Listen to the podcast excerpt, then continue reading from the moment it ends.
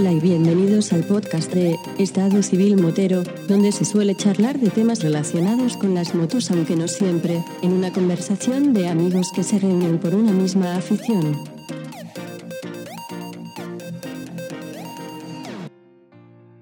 ¿Qué pasa, chaval? Muy buenas, Banfi, ¿qué tal? Eso de mismo quisiera yo saber. ¿Qué tal te va, señor Pollux? Muy bien, hombre, muy bien. Aquí andamos. Fíjate, has conseguido que ponga delante el micrófono para que hablemos juntos. No te puedes hacer tú una idea la alegría que me ha dado por fin ponerte detrás del micrófono. Nada, la alegría es mutua, Vampi, ya te lo digo yo, ya te lo adelanto. Es que, para quien no lo sepa, mm, yo soy fan tuyo. Me considero un fan aférrimo tuyo. De hecho, me voy a, me voy a crear un grupo de fans del señor Pollux Cribillet.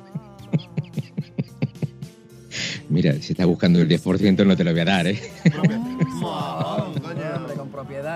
No, hombre, no. Mi idea no son los porcentajes. Mi idea, mm, como ya lo comentamos en, su día, eh, bueno, para quien no te conozca y para que no sepas de, qué- de- de quién estoy hablando, coincidí en Twitter con un tweet que me llamó bastante la atención con el tema de la seguridad. Exactamente no lo recuerdo porque luego te fui siguiendo en todos y cada uno de los Twitter que, que- que fui mal logrando.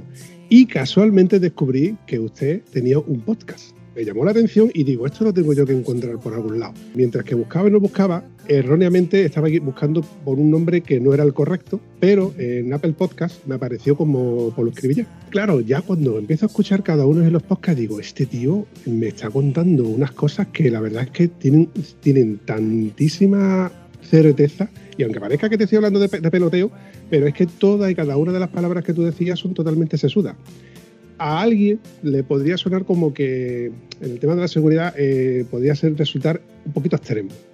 Pero yo, que el tema de la seguridad para mí me, me premia, eh, de hecho me enfado con algunos de mis compañeros cuando salimos en grupo por ciertas pautas que no me gustan y que me gusta llamarles la atención porque hay veces en que seguir ciertas pautas de seguridad evita de que tengas que estar parado por un percance durante dos horas en el mejor de los casos. Eh, No estamos hablando ya de que tengamos que, que tengamos que llevarnos a un hospital a un compañero o que evidentemente es, vale, haya males mayores. Entonces, como te estaba comentando, o como os estaba comentando, lleva bastante tiempo siguiendo. Mm, Tu podcast es, aunque suene a peloteo, es de esos podcasts que una vez que lo, que lo escucho, si por alguna razón tengo que interrumpirlo, por fuerza tengo que volver a escucharlo desde el principio porque si no le pierdo el hilo. Bueno saberlo, Vampi. Y para colmo, hay una cosa que me da mucho coraje, Pollux. Uy, a ver, cuéntame. Miedo me das, ¿eh? Pues que tienes una voz mejor que la mía. y me das envidia, envidia sana, que conste. Ahí sí que no te puedo ayudar mucho, porque- cada uno tiene, tiene la suya. No te puedo, no te puedo echar un cable como para cualquier otra cosa que necesites. Mira, vamos, vamos a empezar bien, ¿eh? Vampi, me ha llamado usted. ¿Eso qué es? ¿Eso qué es? Eso es peloteo, puro y duro. Es que cuando, cuando hablo con cierto con una persona que para mí te tengo una alta estima, porque para mí es una persona que tiene muchos argumentos y no eres un colega. Aunque luego nos, consideremos de colega eh, cuando nos ponemos el casco. Pero con lo que tú me comentas, con lo que tú me transmites, siento que no eres una persona.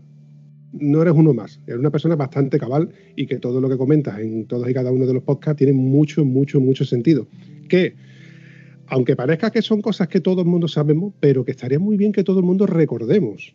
Eh, hablo, por ejemplo, de la regulación de las luces, de frenos, de mil cosas. ¿Sabes lo que pasa, Vampi? Que al final, mm, si te fijas en todos los detalles que, que comento en, en- en este podcast y en cualquier otra colaboración que oigas o, o principalmente en el, en el blog, todo está basado en ni más ni menos que el sentido común, la lógica.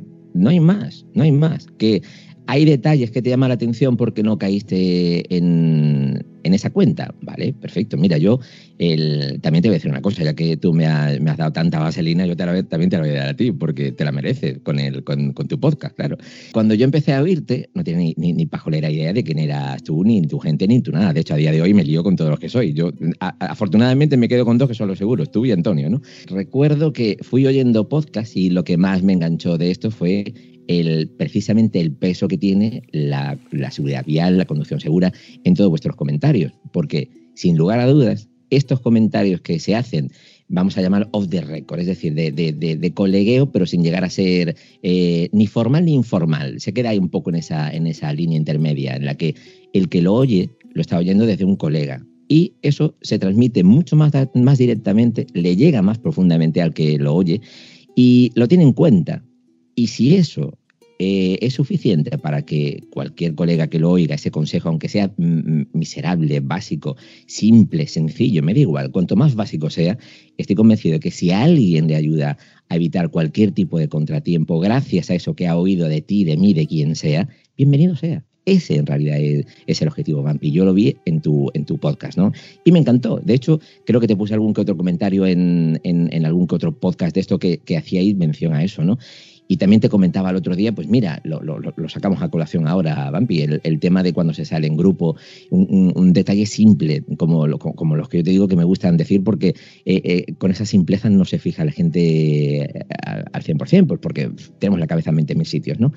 El detalle este que te pillé em, cuando comentabas lo de la salida en grupo, tener los teléfonos del personal con el que vas a salir, haces un... fíjate qué ejemplo tan simple, tan sencillo, insisto, y tan básico, pero que ayuda un montón, sobre todo cuando tienes que, cuando tienes que tirar de esos teléfonos en la situación de tensión en la que imagínate que por culpa de un accidente tienes que tirar de los teléfonos de, los demás.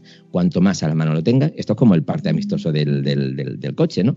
Si lo llevas ya pre-rellenado, lógicamente el pulso te, temblará menos en aquellos datos que te faltan por cubrir. Si tú ya tienes todos los tuyos, solo tienes que poner el color, el coche o lo que sea del, del contrario.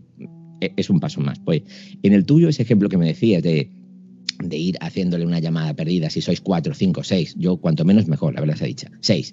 Pues si hago seis llamadas perdidas a, mis seis colegas, voy a tener esos números ahí guardados en la retaguardia, en, en primera línea, para cuando los necesite, solo tengo que levantar el teléfono y tirar de ellos. Pues ese detalle es, básico, pero a mí me ayuda y a, más de uno le puede ayudar, Vampi. E, e, ese, es el, fundamento, en realidad, de, esta historia. Y esta mañana también, sin ir más lejos, en un Twitter, ¿no?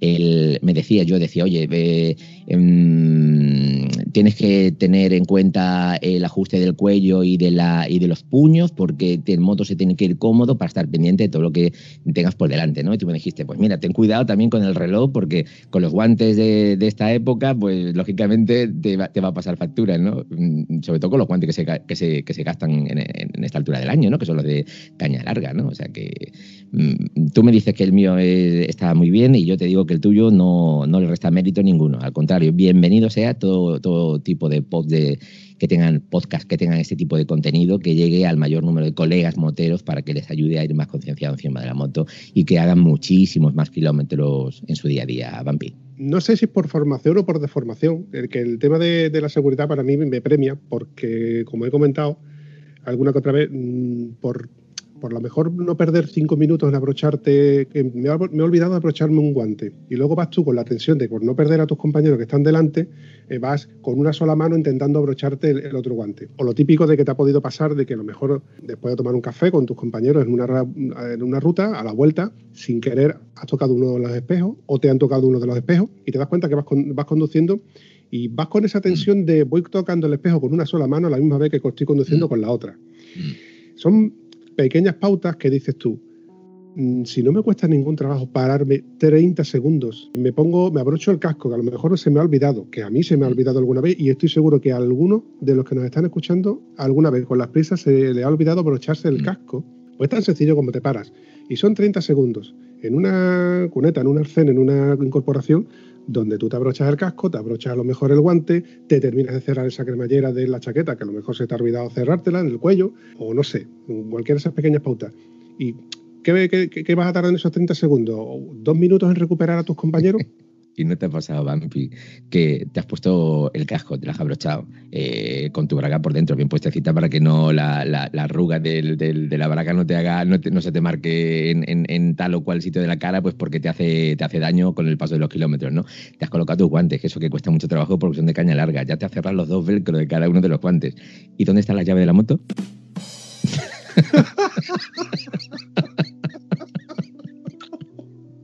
A mí, a mí se me pasa un par de veces ¿eh? y digo, valiente, valiente, a quitarte el guante y a coger la llave donde esté y a poner en el contacto de la moto para arrancarla, claro. Reconozco que había pasado muchas más veces. Si pudiera contabilizar las veces que, bueno, con un euro de cada una de las veces que me ha pasado, me podía haber forzado por ahí en un buen restaurante. Ahora vas y lo cascas. Te creo, te creo bien. Son detalles tontos, ya te digo, ¿no? Que si lo saca.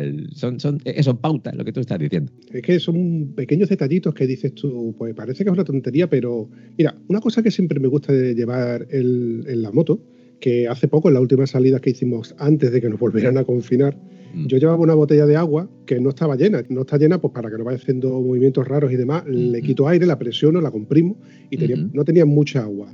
Pero siempre llevo una botella de agua o llena o vacía, por si paso por alguna fuente de algún pueblo en que tengo la oportunidad de llenarla, pues la lleno y siempre tengo agua fresca. Y resulta que a un compañero le- que había pasado una mala noche me pidió agua, porque sabía que yo llevaba agua. Sabíamos que yo y otro compañero, que precisamente era Antonio, podíamos llevar agua en nuestras maletas.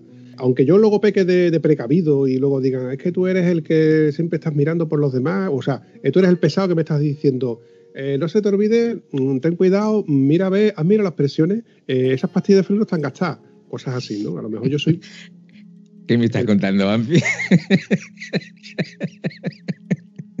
ya nos vamos conociendo, ¿eh?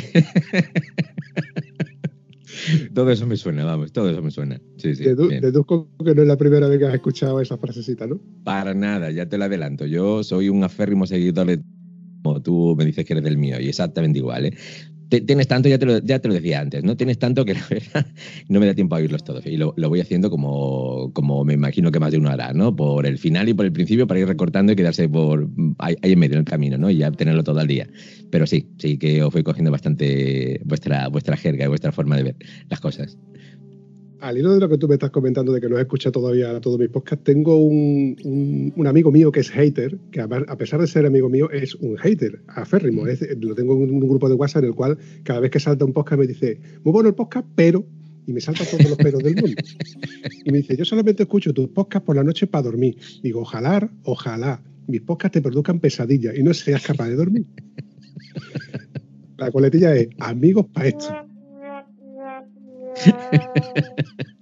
Bueno, hay que tener de todo, que mañana no, no se sabe en qué nos puede ayudar este hombre. Pues precisamente este hombre, al cual no le voy a mandar un saludo porque no, no, quiere, hacer, no quiere hacer un podcast conmigo, pero es muy válido. Es una persona que también es muy meticulosa, le gusta hacer, le gusta planificar mucho la ruta, me gusta mucho su conducción porque considero que es una conducción políticamente correcto. De hecho, he aprendido cosas incluso de él. A la hora de adelantar, cuando adelanta, mm, adelanta pausadamente y antes de, iniciar el adelantamiento ya ha encendido el intermitente, con lo cual me está indicando a mí que voy por detrás y al que va a adelantar que va a iniciar el adelantamiento. Adelanta pausadamente, no hace la típica adelantamiento de giro brusco y giro brusco, no, no. Adelanta y antes de adelantarlo ya está ya ha encendido el intermitente hacia la derecha, como que lo va, como que lo va a rebasar. Cuando lo rebasa, lo adelanta y demás. Es más, tiene una pauta que me gusta mucho, que es que cuando va a adelantar y ve que hay seguridad, con el brazo te está indicando de que te eche hacia adelante. Y si ha pasado de que a lo mejor en una curva un poco, o hay un pequeño desnivel, o hay un, pequeña, un pequeño resalto donde no hay visibilidad para el que está detrás, él levanta la mano, con lo cual está indicando al coche que, al que acaba de adelantar y al motorista que está detrás, que en este caso puedo ser yo, un compañero, que hay un peligro o que no ve fiable que, que adelantemos. Son pequeñas pautas que parece que no, pero te dan confianza sobre con quién estás conduciendo. Hombre, sí, sí, sí, sí, sí. eh, sigue, Antonio, sigue. ¡Ay! ¡Ay! ¡Ay! ¡Ay! ¡Ay! ¡Que me quedo muerta! Ya, Antonio, perdona, Bambi. Esto, esto lo dictas, ¿eh? que me confundo, coño. Pues hay una diferencia, mi padre. ¿Qué me estás contando? Señor, paciencia. En definitiva, luego lo que tiene muy buena este hombre es que, por ejemplo, si organiza, él organiza una ruta donde él va de road líder, eh, vamos a hacer, es muy meticuloso y me dice, vamos a hacer una ruta donde vamos a ir a tal sitio, tal sitio. Tiene una memoria fotográfica increíble. Es un Mm. tío, ya te digo, que me gusta ir con él porque donde vayas con él puedes ir con la confianza de que sabes a qué hora vas a ir, a qué hora vas a regresar. Eh, Va a haber muy poco margen de error. Y además se puede adaptar fácilmente al tipo de conducción. Nos ha pasado en la última salida que a la vuelta pues fuimos un poco más, más rápidos de, porque íbamos muy bien de tiempo, íbamos muy bien de ruta, eh, alargamos un poco más la ruta y ya volvíamos con el tiempo un poco justo. Y adaptamos la conducción a ir más deprisa y yo pensé de que no iba a ir tan deprisa él, pero mira, digo, oye, pues resulta de que casi que no lo cojo, o sea que no es que me llevara con la lengua afuera, pero yo decía, coño, qué ritmo más bueno llevábamos de vuelta. Ya te digo, es capaz de conducir de adaptarse al tipo de conducción, de conducir solo, conducir en grupo, conducir con su pareja, conducir sin, su pareja.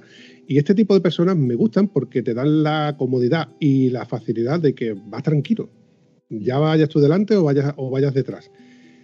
Al contrario de que, por ejemplo, cuando vas con otro tipo de personas, donde eh, si es una persona que no conozco, o que no he salido, o que incluso ya he salido, estoy vigilante porque si, si, por ejemplo, lo pierdo de vista en el espejo y sé que a lo mejor la segunda curva lo voy a volver a recuperar, me quedo tranquilo. Pero si yo sé que durante un tiempo no lo veo, ya me empiezo a preocupar. Y entonces cometo el incurro en que yo nunca dejo a nadie atrás. Y casi que prefiero que todo el mundo me espere. Y pego un telefonazo al que sea, le digo, oye, que me he quedado con este que, no, lo, que, no, lo, que no lo encuentro. Pues entonces lo típico, voy por los espejos y si veo que no veo sus luces o no veo la luz del que está detrás mía o de los dos que están detrás mía, automáticamente me paro y, sigo y sigo buscándolo. Mm, es que Vampi has dicho tantas cosas que eh, reúnen pues todo lo que queremos transmitir para que los colegas moteros rueden con seguridad que eso es lo que me engancha de tu, de tu podcast en realidad, porque mm, has tocado muchísimos temas que, eh, que, quien, sepa, quien, quien sepa oírlo lo va a entender. A ver, me explico de otra manera. Eh, tocaste salir con, un motero que te enseña. Tú también tienes que partir de la base de que tienes que aprender y que tienes que, eh, ser receptivo al 100%. Esa, esa mirada o ese, esos 360 grados que se nos pide a todos como moteros para que estemos pendientes de todo lo que nos rodea para evitar posibles peligros. ¿no? Bien, pues si tú eres una, un motero que te preocupas por la seguridad, eh, yo ya te veo que tú lo haces y como, como tú también lo hago yo y otros tantos, que es fijarse en lo que hace el que va delante y quedarse lo bueno. Esto es como cuando tienes una amistad con cualquiera, ¿no? Pues él tiene su forma de ser, tú tienes la tuya, y al final entre los dos eh, sacáis conclusiones en las que a ti te favorece o te gusta cosas de la otra persona y, cosas que no. Pero por, por, por, egoísmo puro, yo creo que actuamos de esa manera y decimos, mira, esto que tiene este tío me gusta y me lo voy a quedar, lo voy a aplicar a mi manera de conducir, de pilotar la moto. Entonces, si por delante llevo uno que me está diciendo cómo rodar y cómo rodar bien, yo voy a aprender. Yo soy una grabadora, yo estoy mm, pendiente de todos los movimientos que hace porque me gusta lo que estoy viendo, porque estoy aprendiendo en definitiva, ¿no? Y si ya me dices que eh, cuando va por delante se preocupa de mantener un ritmo, de informar a los que están detrás, de avisar de los posibles peligros que va a tener por delante, fíjate en tres minutos que has dicho ahí atrás todo lo que ha soltado. Esto, esto es oro en paño, es decir, el que se preocupe mínimamente por la seguridad vial y por conducir su moto y por, por pasar todos los fines de semana que, que, que tenga por delante y mucho más, pues estos consejitos que, que se dicen como el que mm, salta el buenos días todos los días, pues vienen muy bien para que aquellos que no tengan muy claro cómo rodar en moto, que hay de todo en el, en el, sector, ¿no? Como los que van un poco más de vuelta, un poco más sobrados y, y, tienen que aprender de estos detalles, ¿no? Y, y darle valor, es decir, muchas veces somos tan, tan, mm, llevamos tanto tiempo y tenemos el culo tan pelado porque hacemos muchos kilómetros y porque nos creemos el rey del mambo y ya no nos va a ocurrir nada porque tenemos mucha experiencia acumulada eh, caer en ese perfil, en ese tipo de persona, en ese tipo de piloto, es un, es un peligro, ¿no? Es lo que yo decía, ir como un sobrado. Entonces hay que evitar ir como un sobrado. Eh, eh, comportarse no como el que está aprendiendo constantemente, que también, sino mm, aprender, aprender de todo. o sea, estar atento a todo cuanto te rodea, porque de todo lo que se ve y de todo lo que te pasa por delante se aprende aunque solo sea a no pisar por ahí o a no pasar por ahí. Si alguien, si cuando sales con un colega, tú decías de la salida en grupo, ¿no? Si, si a, este último compañero que se, ha, que se ha agregado y que sale con vosotros y que no se le dan cuatro nociones básicas para que el, hombre sepa cómo defenderse con vosotros, porque a lo mejor vosotros, no lo sé, ¿eh? abro y tiro para adelante, eh, vais a full, vais a fuego, pues lógicamente este hombre no sabemos qué nivel tiene y no sabemos con qué se las va a ver y no sabemos cómo va a reaccionar. Y al final lo estamos dejando un poco tirado y eso tampoco se, se debería, ¿no? Entonces, lo que tú has dicho también de lo de mirar por el retrovisor para ver cómo va el compañero de atrás y cada uno de los que pertenecemos a un grupo, pues hacemos eso, que es simple, es básico, es, lo que decimos, es sencillo, solo tienes que dedicarte a, observar el que viene detrás. Si, si todos hacemos lo mismo, yo estoy convencido que ese grupo no se separa para nada, porque todos vamos pendientes de todos. Entonces, si a ese nuevo se le dice, mira, nosotros hacemos esto, y tú cuando veas esto otro, haces esto otro. Y ya está. Y tan claro como que, oye, en la segunda rotonda, si te pierdes, nos vemos en aquella cafetería no hay prisa ninguna, pero nada, cuando llegues, llegaste y punto, ya está. Las cosas así de, simples y de, y de, claras. Una cosa está clara también, Mapi, cada uno tiene pues su, experiencia, su pilotaje, su montura y todo esto junto hace un, perfil. Ese perfil de motero, pues, ¿qué quieres que te diga? Eh, lo va a definir para todo. Hay personas que aparentemente te pueden dar una impresión y luego cuando lo ves rodar te eh, eh, es, totalmente la contraria. Dices tú, qué peligro, ¿no? Porque ya no solo por el, compañero nuevo que acaba de unir al grupo, sino por, el grupo en sí. Es decir, es que si no sabemos muy bien cómo, se la gasta a un determinado compañero, hay que educarlo antes y decir, oye, mira, educarlo en el mejor sentido. De, decir, mira, estas son nuestras normas, que dicho así suena muy, muy tal. No, está, así es como hacemos nosotros. ¿Te gusta? ¿No te gusta? Oye, pues mira, nada, esto, esto es como todo. Al final, yo creo que cada uno es, es tan inteligente, Bambi, como para saber si encajo o no encajo con tal grupo o, o con tal compañero y somos lo suficientemente, eh, pues eso, listos como para saber si este va muy por encima de mis posibilidades y yo no me quiero dejar mm, mellar mi honor, pues voy a salir con otra gente y ya está. Y hay muchas salidas diplomáticas y caballerosas que están ahí para que cualquiera tome su, tome su salida, tu, su vía de escape, ¿no? he recordado, es que cuando has dicho lo de Bellar mi honor, he, recordado de que yo tuve, he estado en muchísimos grupos de, gente, de, tipos de conducción, de monturas, de he salido con Custom, he salido con Nacker, he salido con R's, he salido con... He, también he hecho trail, traía eh, carriles, he, echado, he, cogido 150 charcos en una, propia, en una, en una sola salida. Mm. he hecho muchísimas cosas. He tocado, puedo decir que yo creo que he tocado todos los palos. Y he visto tantos tipos de, moteros, tantos tipos de calañas, se podría decir, porque he visto cosas muy malas, de las cuales he aprendido cosas muy buenas, evidentemente.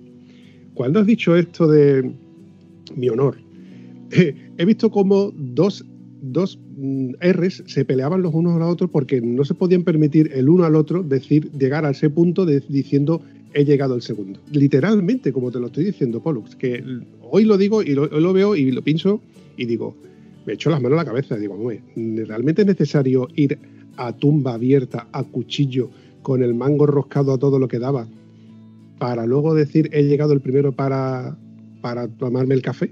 Porque es lo único que has ganado, tomarte un café. Luego resulta de que evidentemente cuando pasan los años y las edades van consumiéndose, te das cuenta de que no es necesario llegar a los sitios tan pronto y, de que, tomarte el café hirviendo. Después, de, todas formas vas a tener que esperar a que se enfríe. Mira qué daño ha hecho el, el TVO este, el Joe Bar, ¿eh? porque, porque ahí, ahí vamos todos quemados. Ahí, Mariquita el último. Bueno, fuera coña, no. Esto es como todo. A ver, hay que, hay que pensar que nos tenemos que divertir encima de la moto. Tenemos que hacer muchos kilómetros y si esos kilómetros se hacen de manera segura, está clarísimo, Bampi, que vamos a, disfrutar encima de la moto durante muchos, muchos, muchos, muchas rutas, ¿no? Que es lo que, que es lo que se persigue. Mira, mm, podcasts como el tuyo hacen falta. Tal cual, ¿eh? Hacen falta. ¿Por qué? Pues porque con independencia de que contemos las cosas de una cierta manera o tengamos una cierta gracia o tú llámalo X, da igual. El caso es que llegues y cuando llegas y transmites un mensaje y, te mantienes, porque lo fácil de todo esto, como, bien se sabe, ¿no? Eh, puedes ganar una carrera de MotoGP, pero luego tienes todo el campeonato por delante para mantenerte ahí arriba, ¿no? Entonces, cuando estás ahí y estás dando el callo y, oye, tienes un producto que funciona, pues ¿por qué no? Oye, vamos a aprovecharlo, que en este caso es el tuyo, ¿no? O sea, aprovecha este tirón en el que tienes la posibilidad de poder hablar a muchísima gente que te, que te oye y que te y que, y que empatiza, ¿no? Con, con este tipo de contenidos, ¿no? Y aprovecha, como no, para que, que no que no es rizar el rizo, es seguir como estáis haciendo, ¿no? Que no que no estamos inventando ninguna pólvora ni mucho menos, ¿no? Es aprovechar la sinergia de que tiene gente que te está oyendo porque lo haces muy bien y le estás transmitiendo un mensaje, llámalo mm, en segundo plano o llámalo directa o indirectamente como quieras hacerlo, ¿no? Para que eh, esta gente que te oye ya no solo se entretenga porque hacéis un espacio bastante ameno, sino que además aprenda, que eso es muy importante, y luego lo ponga en práctica, lógicamente, ¿no?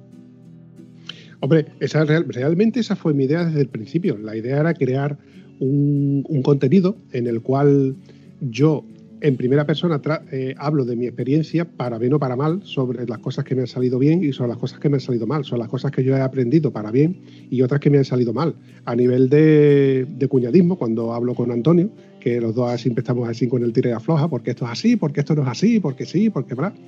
Pero luego, por ejemplo, cuando a la hora de la verdad del motero, como tal, cuando le tocan la vena motera, le da igual que el otro motero tenga una custom o que tenga una R, que tenga un que sea médico o que no lo sea, porque no lo sabe realmente. Entonces nos, echamos, echamos, una mano y somos capaces de, leer o de escuchar eh, las vivencias de, de todos y cada uno y llevarlas a la práctica. Luego está el inconsciente, que si no es capaz de llevar las presiones de su propio coche, no le pidas que las vaya a llevar de su propia moto.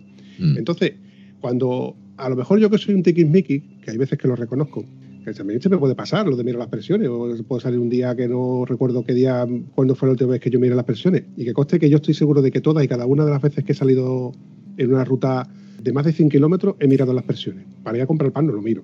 Pero mm. si sé que voy a hacer una ruta en la que voy equipado y sé que voy a salir, Mm, salgo más conforme cuando miro las presiones. Entonces, cuando yo voy con otra moto que me fijo en su rueda, me fijo en que su cadena está muy brillante, o que, por ejemplo, la luz de su piloto no le funciona, o, por ejemplo, me pasó hace poco con una, una Honda de Will, que es de un conocido mío, y en cuanto paramos en el primer semáforo se lo dije. Le digo, oye Dani, ¿te has dado cuenta de que la luz tuya... Dice, sí, me pasa esto con la humedad. Dice, lo tengo que revisar. Me dice, en casa de herrero cuchillo de palo, porque es electricista. o sea, pero que mm, a lo que vengo a referirme, cuando tú te fijas en ciertos parámetros que tú le dices a este compañero, oye, la, cadena está muy, muy brillante, ¿tú la has engrasado? Eh, lo tengo que mirar.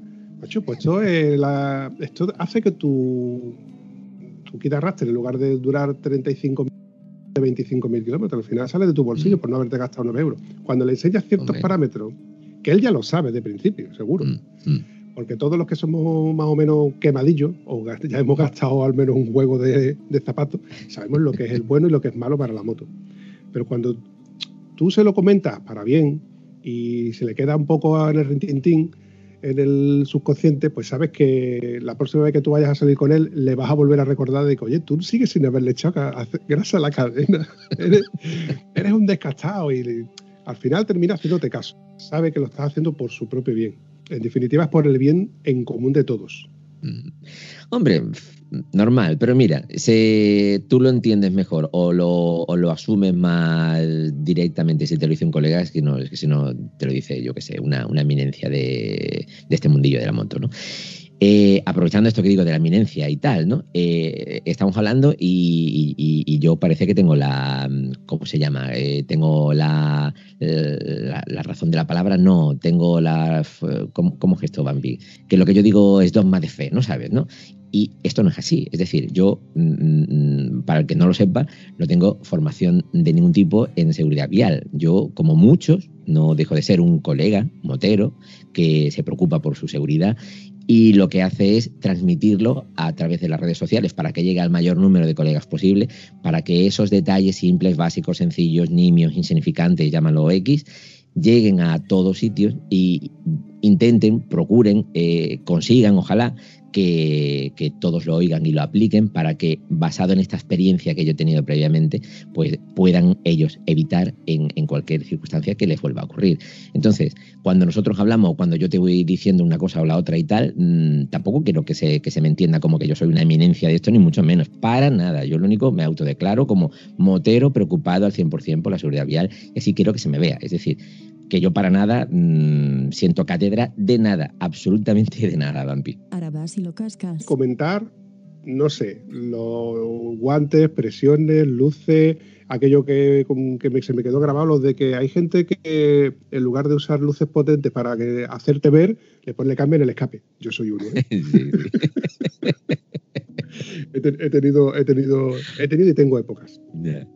Si quieres aprovechar para usarlo, hablar de un contenido específico o uno, de los posts, de los cientos de posts, bueno, cientos no, tienes creo que son, montón, 40 y tal, 40 y tanto creo que han sido, ¿no?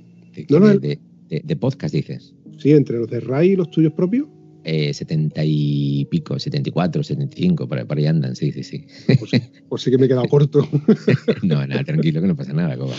Es que todavía no he escuchado todos. Yo voy a temporada por año. Es decir, hay, hay quien, quien, quien te graba, pues imagínate, de, de, marzo a junio, ¿no? Y para ellos eso es una temporada. Y así el resto de los, de los años, ¿no? A mí, para eso, yo, yo soy el, la ley de la mínima expresión.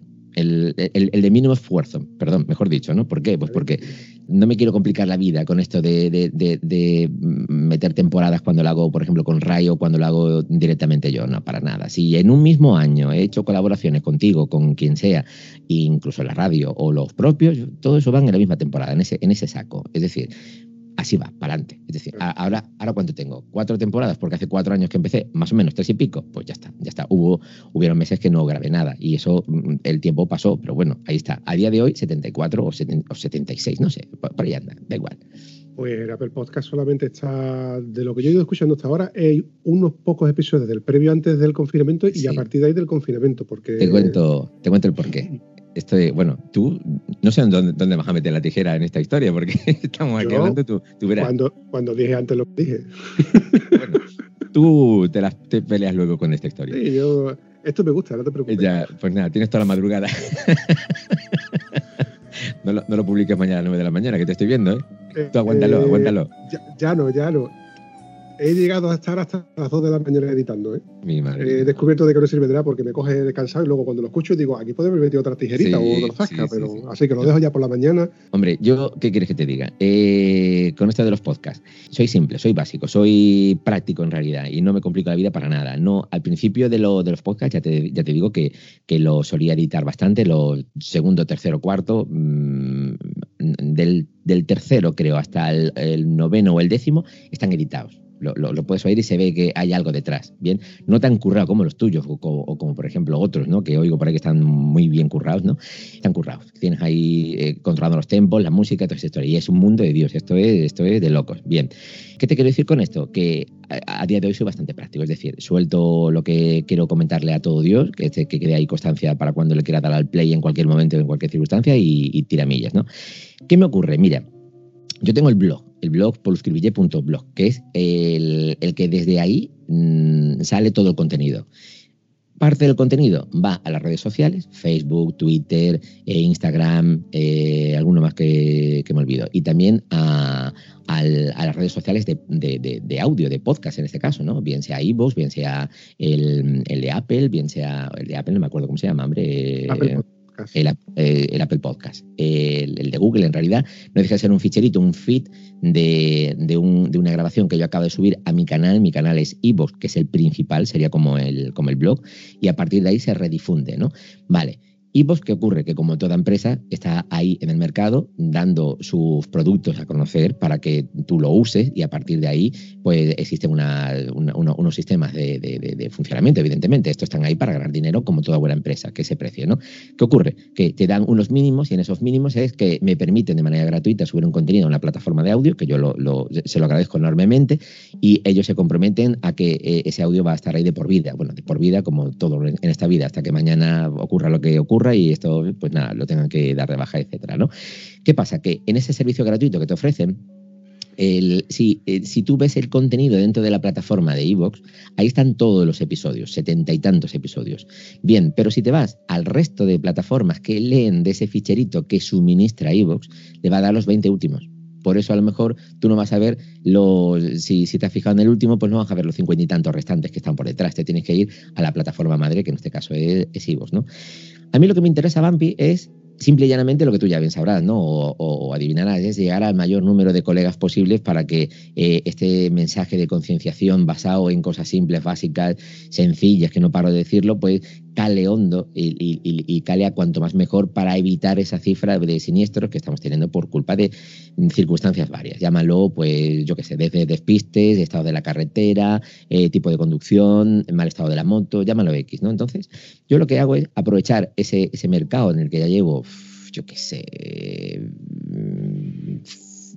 10 años, 15 años, haciendo esto mismo. Es decir, yo lo que hago es simplemente publico un blog a la semana en el, en mi, o sea, una entrada del blog a la semana en mi, en mi blog. Y eh, durante esa semana estoy, eh, fíjate en un detalle que hago yo con cada entrada del blog, es le pongo ocho fotos, siete fotos, una para cada día.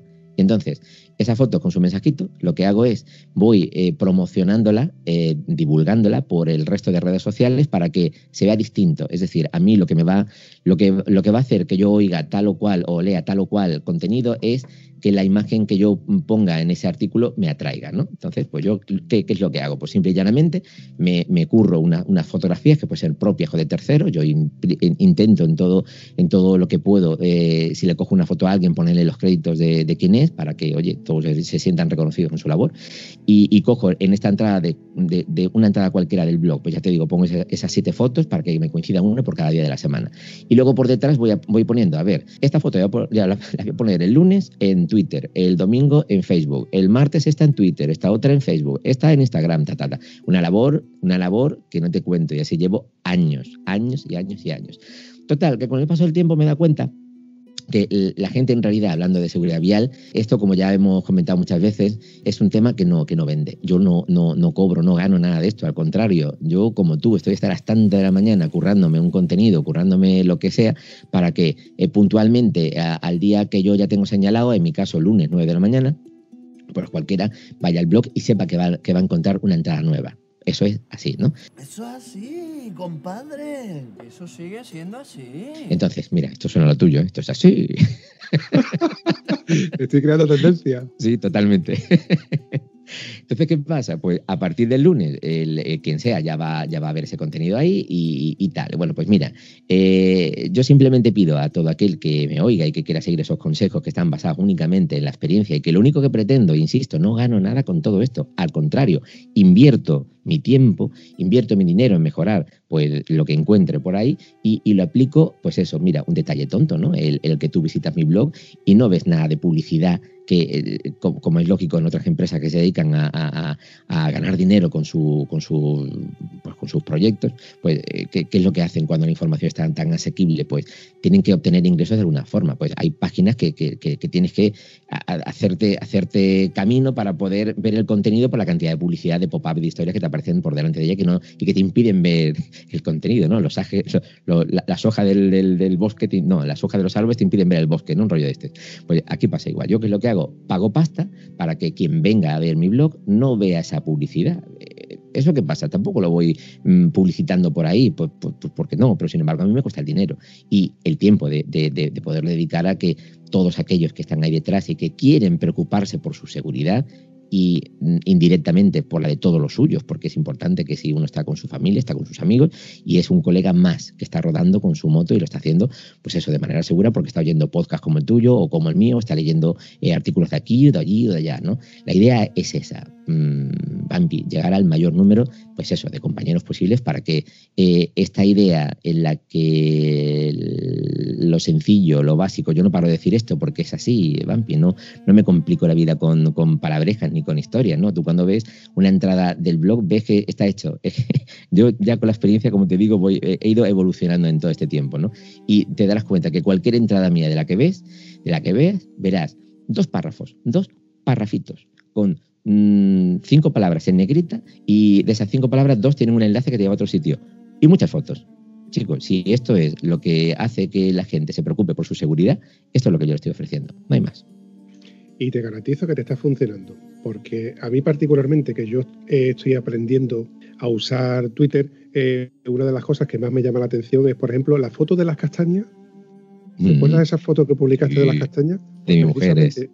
Pues precisamente dos días antes habíamos pasado por una carretera donde estaba todo el arcén lleno de castañas, de, de esas mismas castañas en el suelo, Y me llamó la atención como hasta el, hasta el punto de digo, estoy por pararme, llamar al 112 y comunicarles que el servicio de carreteras de prevención, perdón, el servicio de conservación de carreteras eh, quite de la arceneta eh, porque es que no hay escapatoria. Si viene un coche de frente o lo que sea, era peligroso, con lo cual me llamaba la atención. Eh, entonces, a lo que venía a referirme, esa fotografía me llamó la atención como para leer ese, ese tweet y evidentemente me gustó. Como por ejemplo esta última que, apareció, en la que apareció una fotografía que era media persona con totalmente equipada y la otra media persona sin equipación. Me llamó la atención, pero evidentemente mm, te reclama el hecho de, saber cómo debes de ir equipado cuando vas en moto. Son cosas que te conciencian son fotografías que te hacen ver lo que realmente eh, va detrás del, contenido, buscando el contenido que luego cuando tú lo lees dices tú, pues ahí está un señor que me está explicando una cosa que tiene mm, un contexto muy sesudo, en este caso. Y por eso te digo yo, Pollux, que bajo mi punto de vista funciona. Y bajo mi punto de vista debes de seguir haciendo y debes de seguir creando y debes de seguir aportando este tipo de contenido para que todo el mundo lo, lo vea. Luego está el contexto en el que, como tú mismo has comentado, de que nos cuesta el dinero. Y aquí me, uno a ti porque realmente nosotros invertimos tiempo y dinero porque realmente tenemos que invertir dinero en ello. Eh, micrófono, llámase auriculares, llámese disco duro, llámese un ordenador que luego se estropeará o lo que sea. Y evidentemente el tiempo que tú tengas que invertir en buscar información es luego también dinero que estás perdiendo tú en, hacer otras cosas que te pueden invertir, eh, no sé, hobby o lo que queramos llamar hay quien prefiere estar en el bar tomándose una cervecita con sus amigos y hay luego quien se prefiere, buscar fotografías donde realmente invoquemos el tema de la seguridad en moto por el bien en general y que coste de que, como, como acabo de decir ahora mismo, esto nos está costando tiempo y dinero. Una inversión que la hacemos por tiempo, con una inversión de tiempo y dinero que la hacemos eh, sin ánimos de lucro. Prueba de ello es, como tú mismo has comentado, de que no tenemos publicidad, que nadie nos patrocina, que nadie, bueno, a día de hoy, ¿eh? mañana me viene Michelin y me dice, te voy a regalar 18 juegos de neumáticos para ti, para Antonio. Y digo, oye, pues Michelin no era tan mala como parecía. Te pido yo otro 10%, Vampi. con propiedad. Todo se andará, todo se andará. Pero bueno, a lo mejor si el día de mañana yo me vendo, que coste, que os doy permiso para que vengáis a mi casa y. No, no, no, retiro lo dicho. Os, eh, doy permiso para que vayáis al monte, a la casa de Antonio y le tiréis la casa abajo. no quiero ver el chalet que le vas a montar, ¿eh? imagínate la, que se le puede liar. No, pero hay que reírnos, de todas formas, a todas estas cositas hay que reírnos un poquito, porque estamos en época de, de, de, semicrisis con esto del, del, COVID y no nos queda más que eh, comernos las uñas porque no podemos salir en moto. Y hay una cosa que acabo de recordar que no se me puede olvidar comentarlo, de un, el último podcast o el penúltimo podcast que he escuchado sobre ti, que es muy sesudo y tienes muchísima razón. Y, me vas, a, y vas, a, vas, a, vas a hilarlo rápido. Del mismo modo que cuando yo eh, con esto de que ya nos desconfinaron y ya a partir de mayo, creo que fue en junio que empezamos a salir, yo al principio me notaba muy torpe, salía solo, eh, hacía rutas muy tranquilo, pero cada vez hacía rutas más largas y rutas más largas me quiero referir de, echar el día completo. Entonces, de, me voy a referir de llevarme mi bocadillo, de llevarme manzana, naranja y, comer en cualquier entrada del pueblo, en un parque, y me comía y seguía la ruta. Conforme fue pasando el tiempo, me encontraba yo más a gusto con la moto, más cómodo. Eh, luego te, juntas con tus amigos y demás y te das cuenta de que, coño, no lo estoy haciendo tan mal, no soy siempre el último, puedo alcanzar a cualquiera de los que van en grupo. Pero ¿qué es lo que pasa cuando nos confinan? Que volvemos a, perder esa practicidad con la que hemos practicado. Mm. Y me recuerdo a mi época de la bicicleta, cuando perdías mm. el fondo, ¿no? Perdías ya no tengo fondo con, con la bicicleta. Entonces, cuando volvamos otra vez a coger la moto, que a lo mejor es dentro de 15 días o es a primeros de año, tenemos que volver a recapacitar sobre que volvemos otra vez a coger una máquina que ha estado parada, en primer lugar ha estado parada poco tiempo, pero hay que revisarla, y nosotros mismos nos tenemos que poner también al día. Que yo cuando me estiro por, las mañanas digo, hostia, pues me sigue doliendo la espalda, ¿eh? este, este, colchón no era tan bueno como cuando me lo vendieron. Claro, el, tiene el, el, que se sube encima de la moto y, quiere disfrutar de ella, lo, más normal que haga cualquier día es si mira por la ventana, que afortunadamente hay quien mira por la ventana y en función de lo que ve, pues se, se viste de una manera o de otra, se equipa de una forma o de otra, pues si, si ese mismo cuando va a coger la moto tiene en cuenta que yo a eso le llamo andares de pato mareado, si yo sé que he perdido ese, ese feeling con la moto que, que lo vas teniendo en tu día a día, tú dile que quita un telepicero de, de, su moto durante una semana, hombre, estos chavalines, lo que pasa que, que ya están, están, están en la edad de que los tipos son aguilillas, ¿no? Y, puede que no sea buen, buen ejemplo, pero tú intenta hacer eso después de una semana estando parado. Es imposible, es imposible que tú tengas la misma agilidad eh, encima de la moto, pues porque te cuesta muchísimo trabajo, un mundo, ¿no? Tienes que ir haciéndote pues a los poquitos. ¿Y cómo se consigue? Como tú bien dices, fíjate, si es que al final no dejo de alabar esa labor que haces porque al final te estás dando ejemplos gráficos, ¿no? Que, que es de lo que se trata. Es decir, pues voy a hacer una rutita y hoy va, a ser, no sé, 50 kilómetros a la redonda, por decir una cifra. Partir 50 kilómetros yo sé que no es nada, pero bueno, por poner ahí una, una cifra. 50, 100, 150, no sé, cada uno pondrá lo suyo, ¿no? Porque yo soy del, del que dice que cada uno es su propio médico y sabe hasta dónde puede llegar en cada momento, ¿no? Entonces, pues tú dices, vale, hoy voy a salir, voy a dar una vuelta a tomar un café a 300 kilómetros. Perfecto, tú sal a dar, a dar una vuelta, pero no pretendas en esta primera salida ir como cuando soltaste la moto, porque no estás preparado. Como cuando se coge una moto nueva, te acabas de comprar tu moto de paquete, oye, aquí se dice así, ¿no? De paquete. Te compras tu moto nueva y ¿qué pasa? Pues que intentas llevarla como lo que tienes en la cabeza, que es como la que acabas de soltar. Y tu moto nueva es como un pantalón nuevo o unos zapatos nuevos. Es decir, hasta que no están hechos a ti y tú a ellos, es muy difícil que esa moto vaya por el sitio te puede costar muchísimos sustos. Entonces, hay que hacer como cuando uno sale del confinamiento, ir a los poquitos, y no, y no, irnos conociendo. Hoy vamos a, por decir cifras así gráficas y que, que, se nos queden a todos, ¿no? Pues no sé, voy a 80 y voy a ver cómo, se, cómo responde la moto, voy a 100, voy a 120, siempre respetando límites legales y tal, ¿no? Pues hoy me voy de curvas, hoy me voy de de, pistas y mi moto es de, fuera de carretera, etcétera, etcétera, etcétera. Y te vas probando a ti mismo constantemente para saber hasta dónde llegas, que uno es así, uno siempre se va buscando los límites a sí mismo y, descubre en, menor o mayor medida como cuando uno se mete en un curso de conducción segura, Vampi, que uno dice, va, va, mira qué ejercicio más cutre, este de ponerse a hacer giros entre rombos. y digo yo, ponte a hacer tú estos giros entre rombos y dime si eres capaz de hacerlo. Y del tirón, y del tirón. Para el que lo consiga, ole por él, chapó, perfecto, maravillado. Pero hay un alto, un alto tanto por ciento que no lo consigue, eh, porque se ponen en juego tantísimas cosas que tienes que controlar para que la moto vaya por el sitio y tú mantengas pues, ese equilibrio, esa velocidad, esa forma, eh, los nervios que te, que, te, que te aturrullan de tal manera que provocan pues, lo que ya sabemos cuando uno va en moto y no responde rápidamente, que es ese bloqueo. ¿no? El bloqueo genera pánico y el pánico lo que hace es tirarte al suelo directamente. Hay que, hay que ser, pues eso, muy consecuente con todo esto y, y probarse. Si tú te pruebas y vas viendo que mm, vas avanzando como en el cole, PEA, eh, progresa adecuadamente, ¿no? Si tú vas viendo que cada día te pones una meta más o menos asequible, esto es importante también, ¿no? No te metas en un viaje de 800 kilómetros que vas a acabar hecho polvo, ¿no? Pues si, si como no sabe cómo va a, resultar la historia, pues eh, haz otra cosa más simple, quédate en medio, 400 kilómetros, 300 kilómetros y vamos a ver cómo respondes, ¿no? Esa, es la historia. Y otra locura que también se suele hacer porque no te conoces, ¿no? Y eh, el, el secreto está en conocerse a sí mismo y utilizar muchísimo el sentido común, ¿no? Si tú te conoces y tú sabes la moto que llevas y tienes duda de cómo va a responder esto en un viaje XZ hoy, pues mira, carga la moto, carga la moto y vete a hacer un viaje por los alrededores.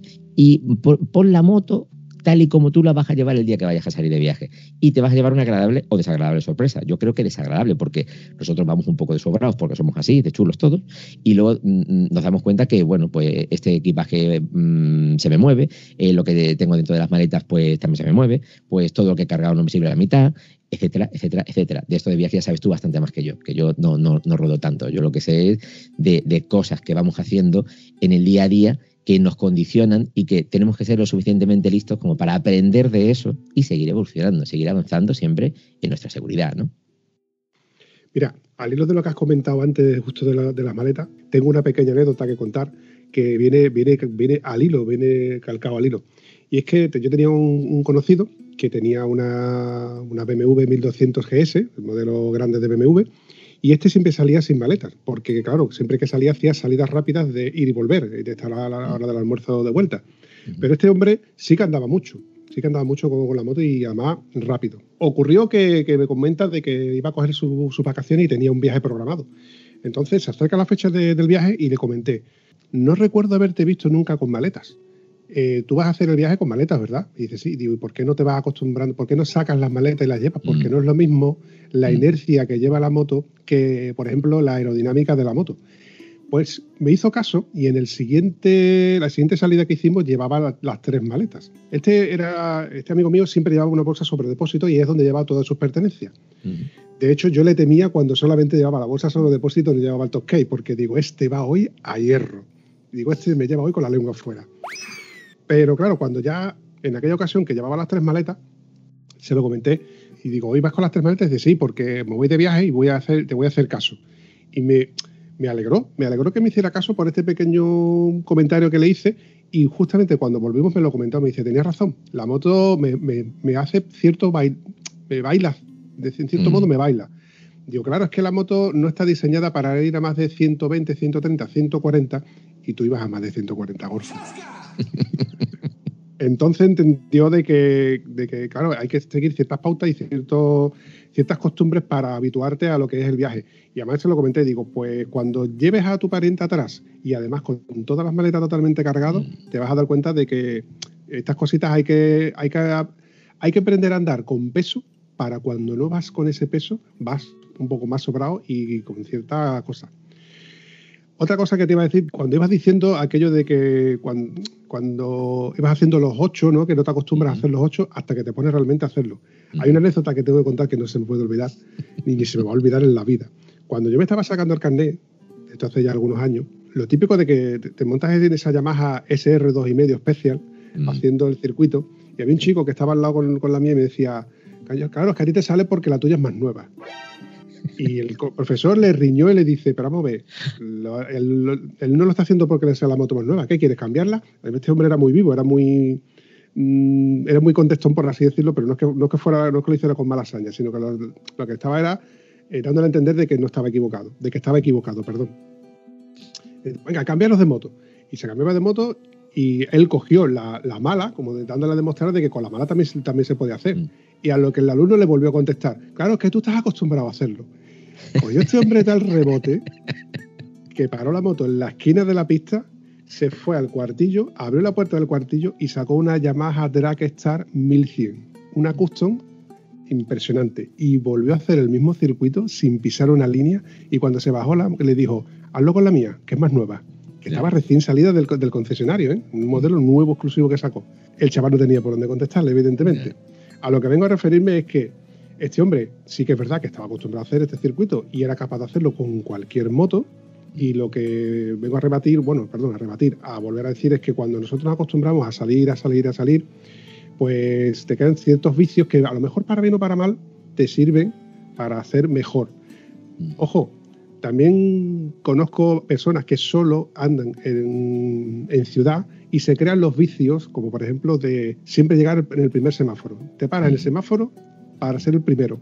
Y como el semáforo está en rojo, ¿qué haces? Pues sacas el móvil, te pones a mirar el móvil y ahora se pone en verde y te lo guardas en el bolsillo. Mm. Son vicios que, digo yo, ¿es necesario meterte entre los coches y jugártela para sacar el móvil del bolsillo? Párate y mira el móvil. O que seguro que tú lo has visto alguna que otra vez. El típico repartidor que va con un smartphone súper grande dentro del casco, eh, tipo jet, con el móvil por fuera y hablando por teléfono. Mm, es que eso te tiene que estar haciendo hasta daño dentro de, la oreja. En fin, mis desfaríos Pollux. Pero son normales, son cosas que se ven en el día a día y que al final, bueno, pues eso, mira, lo, que me dices del chaval este haciendo la prueba, en el fondo me da pena. Y te, voy a decir por qué. Porque uno, tiene que ser noble y tiene que ser eh, consecuente. Es decir, si yo sé que no puedo hacer una cosa, lo último que se me ocurriría es envalentonarme. Es decir, mm, ya pongo como excusa cualquier cosa para justificarme. Eso es un error. Eso es un error. Y aparte, un error que puede salir muy caro. Porque si tú no controlas de algo, si tú sabes que puedes llevar tu moto muy bien cuando va en marcha, pues esa moto la tienes que saber llevar muy bien cuando va despacito, porque luego cuando va en marcha se va a sumar la velocidad, las inercias, lo que tengas por delante y tu experiencia. Si resulta que vas a 100 por hora en una zona de curvas donde no estás acostumbrado a ir tan rápido, y a lo mejor la carretera lo permite sin ningún tipo de problema, pero tú te, por, alguna, por algún problema que tú tengas con la velocidad o con las curvas o con, o con lo que sea, y por culpa de ese, esa forma de ser que tienes que al final te está pues contaminando, vamos a llamarlo, ¿no? No, no nos estamos poniendo demasiado filosófico con esta historia, ¿no? Pero bueno, si, si no eres lo suficientemente consecuente con tus limitaciones, lo vas a llevar jodido, crudo, mmm, muy mal. Entonces, tú tienes que partir de la base que si, si lo que tengas por delante, el ejercicio, eh, esa ruta, tal, estás capacitado, lo primero, estás capacitado para hacerlo, sí, no, pues si no, ponte a practicar como lo hacemos todos, de una manera noble, sencilla, humilde, aprende. Y cuando estés harto de hacer ese 8, mmm, que, lo hace hasta con los ojos cerrados, calculando las distancias perfectamente, pues estarás capacitado para hacer ese tipo de maniobra, pero no te va a dar tampoco ningún tipo de máster que te va a, salvaguardar de cualquier situación que te ocurra fuera del circuito, para nada. Lo único que va a conseguir esto que acabo de hacer es demostrarte que tú puedes. Tienes muchísima razón en eso que acabas de decir, Paul. Yo siempre he dicho que a, todo el mundo intento de llevarle esa pauta de digo, si él puede hacerlo, tú también puedes hacerlo. No me digas que, que él, no, hazme tú esto porque no, esto te sale a ti mejor. No, no, no. Si tú eres capaz de, de apretar un tornillo, eres capaz de, de, tensar una cadena, por poner un ejemplo. Mm. Y a lo mejor, no, no, te voy a decir que te hagas un reglaje de válvula, pero a la hora de, por ejemplo, cambiar unas pastillas de freno, cuando lo hayas hecho una sola vez, seguro que eres capaz de hacerlo las siguientes veces. Solamente hay que echarse un poquito para adelante. Y como esto, pasa con, con, conocidos que tengo que por la razón que sea eh, han tenido motos durante mucho tiempo, pero solamente la han cogido para hacer lo, los recados, para a lo mejor ir al trabajo y volver, y luego llega un momento en que no se atreven a hacer una ruta, no digo larga, pero sí de salir un sábado y volver, mmm, no sé, después de, haber, después de dos horas. Les parece que esas rutas son muy largas. A ver, a mí me parecía impensable hacer un Huelva a los Pirineos o hacer un Huelva a Galicia. Y sin embargo, me encantaría tener el tiempo disponible para hacerlo. Uh -huh. eh, como antes me era a lo mejor impensable hacer un, un Cabo Norte. Uh -huh. Y sin embargo, me encantaría poder hacerlo. Como ya estoy acostumbrado a hacer rutas relativamente largas, pues no me pesa el hacer, hacerle kilómetros a la moto. Entonces hay que partir de la base de que saliendo poquito a poco, poquito a poco, poquito a poco, poquito a poco, cuando te vengas a dar cuenta le vas cogiendo más gusto a la moto y te estás sacando partido a ese dineral que nos cuesta tener una moto. Ya no es lo que nos costó sacarla del concesionario, lo que nos cuesta tener una moto. Me da mucha pena ver una moto, una de las últimas ITVs que yo pasé, eh, tenía una Yamaha R6 de los primeros modelos. Al chaval le habían puesto desfavorable la ITV anterior porque su neumático tenía más de 5 años. A ver, la norma es que no de, un neumático no debe tener en una moto más de 5 años. Luego, incongruentemente, hablo, hablas con cualquier montador de neumático y te dice que, por ejemplo, Michelin te da garantías de incluso 10 años para poder montar ese neumático. Lo que pasa es que son cosas que son incongruentes. En definitiva, no le, no le pudo pasar la, la ITV y el chaval tuvo que comprarse un juego de neumáticos para poder circular con esa moto. Entonces, te das cuenta de que te sale caro tener un hobby de este tipo. Por eso me duele un poco de, de, de, que haya personas que se compren una moto cara, porque nuestras motos, cualquiera que tú mires, es cara. Luego el mantenimiento es caro. Seguros son caros. Eh, sello, neumáticos, revisiones, etcétera, etcétera, etcétera. Entonces yo con esto siempre invito a la gente a que hay que salir, venga, vamos a salir, aunque sea a tomar café. Después, la siguiente salida vamos a tomar café un poquito más lejos. O la siguiente salida vamos a tomar café en un lado y luego una cerveza de, de vuelta en el otro. Uy, uy, lo que ha dicho. Cuando digo cerveza vengo a referir a un refrigerio, no, no, no me queráis entender como que vamos a abrir la botella de champán. Hombre, lo ideal sería, vamos a salir y nos vamos a comer un chuletón en Galicia por poner un ejemplo. No hay cojones, ¿no? No hay cojones, esa es la frase mágica. no hay huevo. Ah, vale, bueno. Esa frase lo soluciona todo. El no hay huevo. Vale, vale. vale. O el tú no tienes huevo. Eso, eso, bueno, eso ha roto más amistades que matrimonios. Con eso te lo digo todo. Son pequeños matices, pequeñas cositas que, que, que lo que yo siempre intento incentivar a la gente es a salir, a disfrutar de la moto, eh, muchas veces, porque yo era de los, de los que por, por mi tema laboral me tengo que buscar muchas veces la vida. Muchas veces he tenido que salir solo porque no he tenido con quién salir. Luego me he ido acoplando a gente y luego te vas dando cuenta y vas aprendiendo lo que, lo que he comentado al principio, ¿no? te das cuenta y voy aprendiendo de, pautas de, de, ciertas personas que digo, oye, pues se le dan bien las curvas, se le dan bien las aceleraciones, se le da bien la conducción educada, que es lo que acabo de bautizar, como mm. eh, los adelantamientos y cosas así. Pero aún así yo sigo saliendo solo, lo, está mal en decirlo, el 95% de las veces sigo saliendo solo.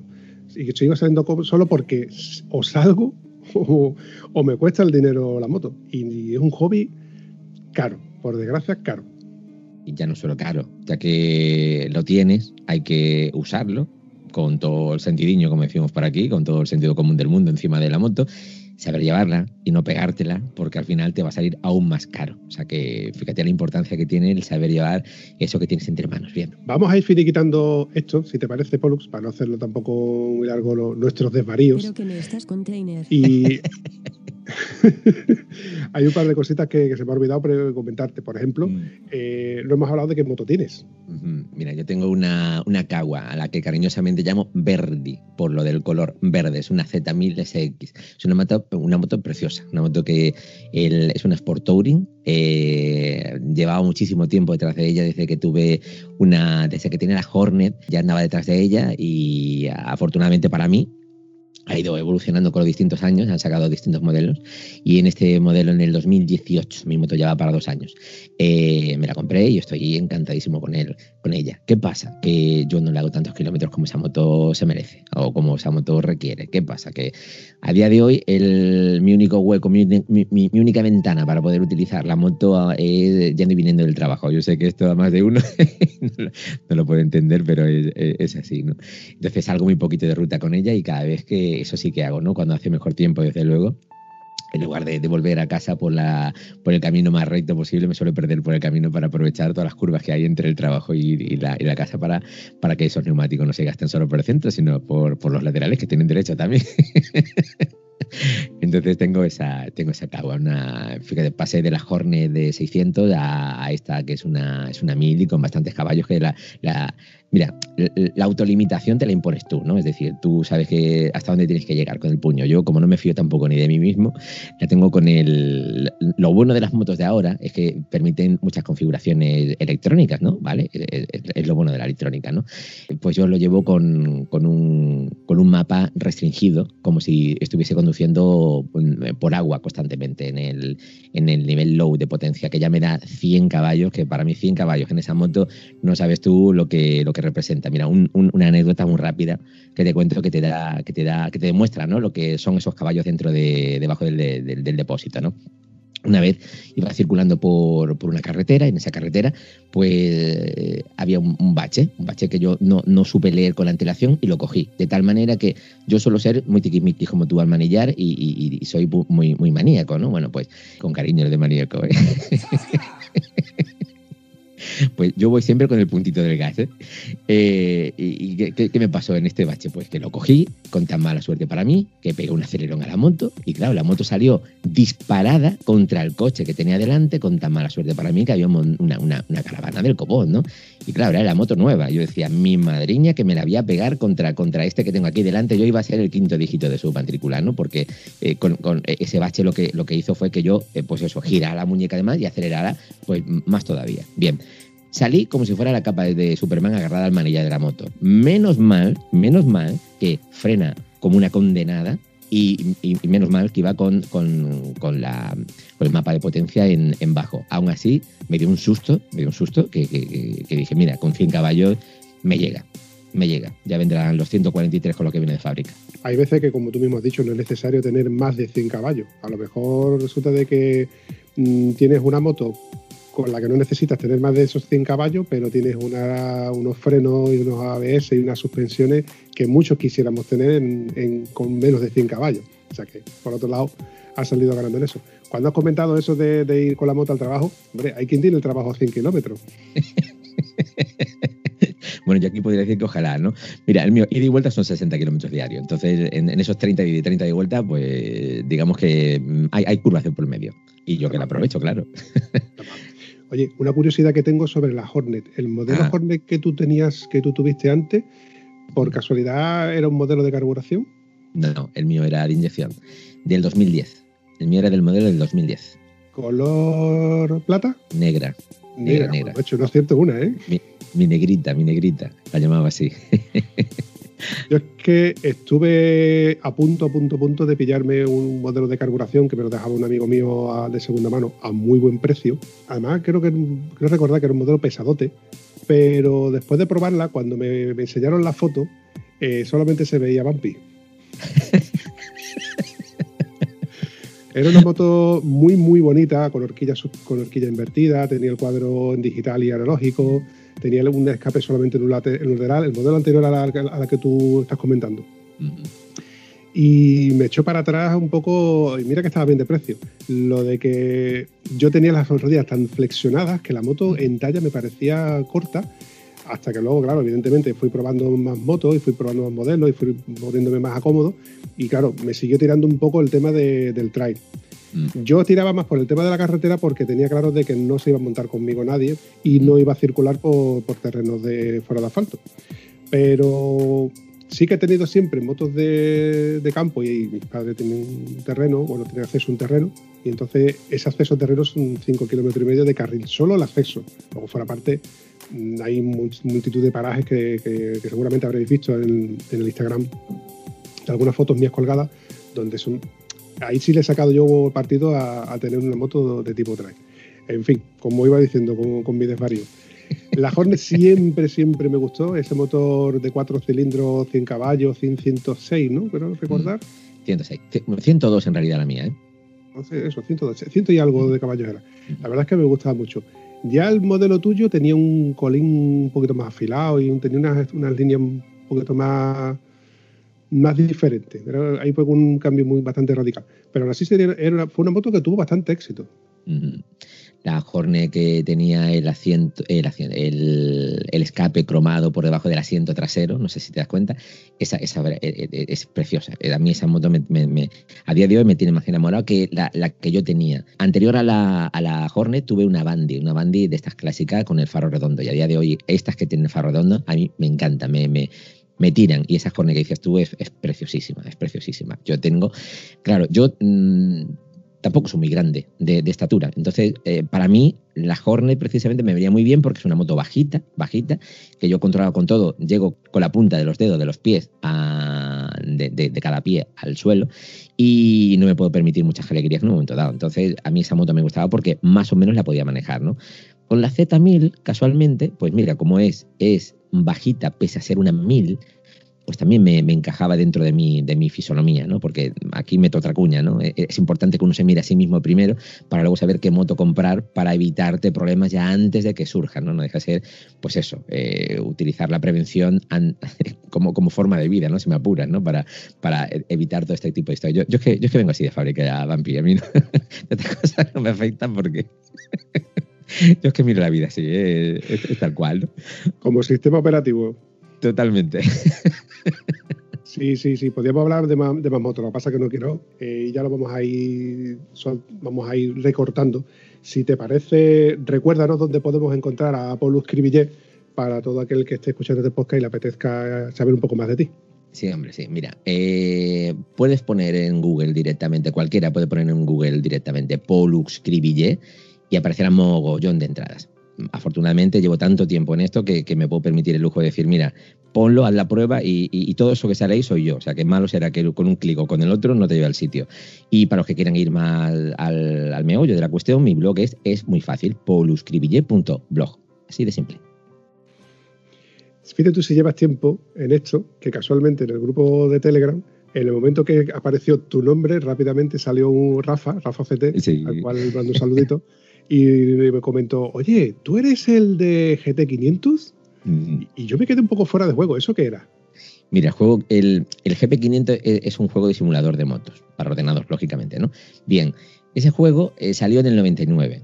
Y eh, ese juego, pues lo bueno que tenía era eh, que salió en el momento en el que Cribillet pues, era campeón del mundo, ¿no? ¿Qué pasó? Pues que ese juego, como era el único que había de aquellas, pues tuvo una repercusión importante. ¿Qué le pasó a ese juego? Que alrededor de él se creó comunidad y una comunidad tan, tan buena que el juego como tal no tenía posibilidad de ampliarse como hoy día los, que, los que podemos jugar en consola o en teléfono o, con lo que sea, ¿no? Entonces, esa comunidad que surgió alrededor de ese juego se encargaban de pues, eh, modificar los, los, equipos de, o sea, sí, los equipos de pilotos dentro de la competición, de las carreras, le modificaban la, la publicidad de, de la moto, la equipación, eh, de aquellas los pilotos no llevaban, por ejemplo, joroba, cuando eh, empezó a aparecer pilotos con, la joroba, pues se, modificaban los, los, objetos 3D dentro del juego para permitirlo y, también se creaban monos nuevos, eh, cascos nuevos, motos nuevas, es decir, una era, era impensable meter las RCV 211 de Honda, por ejemplo, ¿no? por, decir un modelo de entre tantos. ¿no? En, el, en el juego pues, había quien pues eso, utilizaba su AutoCAD de turno para modificar el, el objeto de y conseguía meter ese, esa moto dentro del, juego. Entonces, te das cuenta como que desde el 99 que salió ese juego hasta hace muy poquito, que, sigue por ahí dando sus coletazos, pues ha ido... Mm, mm, incrementando pues, la cantidad de opciones para poder jugar con él, que la verdad todo aquel que lo recuerda le, puede traer mm, bonitos recuerdos porque fue una época bastante bonita, ¿no? En la que fuimos ampliando gracias a la comunidad que cada uno hacía, pues incluso hacían circuitos, circuitos nuevos que no estaban contemplados dentro del juego, pues la gente creaba esos, esos circuitos, ¿no? Y, yo fui uno de los que eh, consiguió que a través de una herramienta pues pudiera, pudiera coger, pues mira, quiero la temporada, eh, esto es GP500, GP500 como es lógico, son, son motos de, 500 centímetros cúbicos, vale, pues nosotros conseguimos meter todas las temporadas, 125 de aquella, 250, en MotoGP, luego ya vino Moto 2, vino Moto 3, todo eso se metió, y, sonidos de mm, carreras de Superbike también, eh, del British eh, inglés, lógicamente, todo eso se consiguió meter dentro del juego y yo lo único que hice, aparte de promoverlo hasta el infinito y más allá, crear una utilidad en la que le decía, pues mira, quiero eh, la temporada de 2011 con las motos de MotoGP, con los sonidos de Superbike, con el circuito de Asen que no está dentro de, este juego. Este en concreto sí estaba, ¿no? Pero lo pongo como ejemplo, ¿no? Eh, tal, y le doy allí al botoncito y automáticamente aquello obra milagros y cuando le das al play estás metido en un juego que no tiene nada que ver con aquel de Microprose del año 1999. GP500, qué tiempos me ha dejado asombrado. Bueno, no me imaginaba de que ese juego fuese de tal envergadura y además evolucionando como ha ido evolucionando con todos y cada uno de los que le han cogido gusto a, ese tipo de juegos. El tema del, dos tiempos es tan. abre un abanico tan inmenso y sobre todo por la época aquella de, de los dos tiempos en 500, dos y medio, 125 la época dorada, yo creo que del MotoGP. Ahora con, el tema de la electrónica, eh, yo creo que es más yo creo que más la flecha que el indio. bueno, aquí esto, esto es como todo, pero bueno. Sin quitarle mérito. Si te parece, yo creo que ya sí te puedo decir de que le voy a dar el finiquitazo a esto. Como te dije al principio, para mí es un honor y un placer tenerte aquí y me encantaría que cuando tú quieras tú ya sabes que aquí tienes tu, sitio y me encantaría que, como he dicho, que vuelvas otra vez aquí y echemos otro ratito hablando de seguridad y hablando de motos y de, nuestra, de nuestros desvaríos. Sí, nada, tú no te preocupes. Cuando tú quieras, Vampi. Yo ya lo, que, lo que le digo siempre a ti y a todo el mundo, para lo que necesiten todos, aquí estoy. Si depende, si depende de mí, no hay ningún problema. Ahora, como ya no depende de mí, ya estamos, estamos jodidos. Pero si depende solo de mí, sin problema. Ahí en ese rama estamos todo el mundo más o menos pincho, Un abrazo, campeón. Otro gato.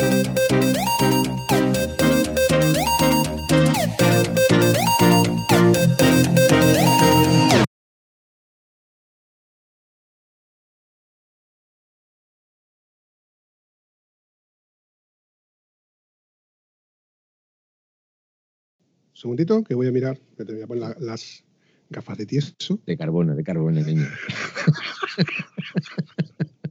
Las patillas son blancas, tú píntala, ponle, ponle aunque sea la, parte de atrás.